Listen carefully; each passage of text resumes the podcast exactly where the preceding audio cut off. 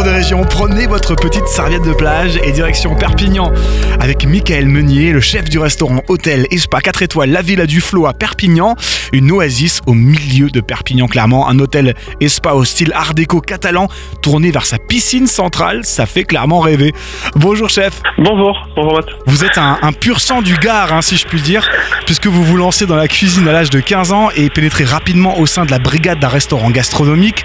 S'ensuit un parcours intense à luxueux hôtel Corse ou Capu Bianco, j'espère bien prononcer, à la Oui, Nouvelle-Zélande, la maison Prévost, les cuisines de Jean-François Piège à la Bastide de Gordes. Qu'est-ce qui animait votre passion toutes ces années depuis que vous avez 15 ans? Le fait de manger les petits plats le, le week-end avec, euh, avec ma grand-mère, c'est venu comme ça autour de 12-13 ans. Et puis après, euh, à 14 ans, il fallait faire un choix et je me suis dit pourquoi pas euh, me lancer dans, euh, dans la restauration.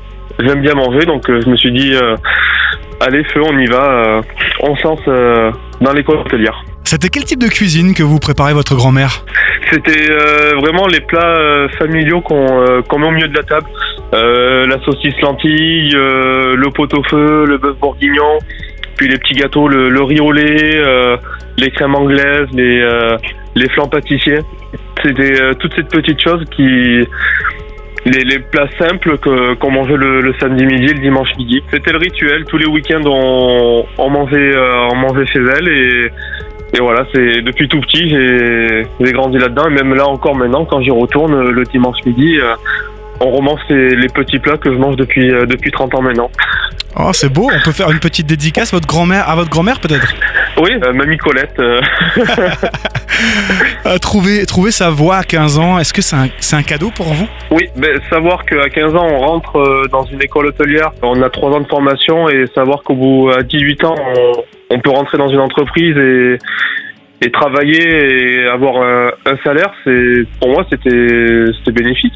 Parce que quand je vois tous mes amis euh, qui n'ont pas fait ce cursus-là, à 22 ans, 23 ans, ils étaient encore à l'école et alors que moi j'étais déjà dans, dans le monde du travail.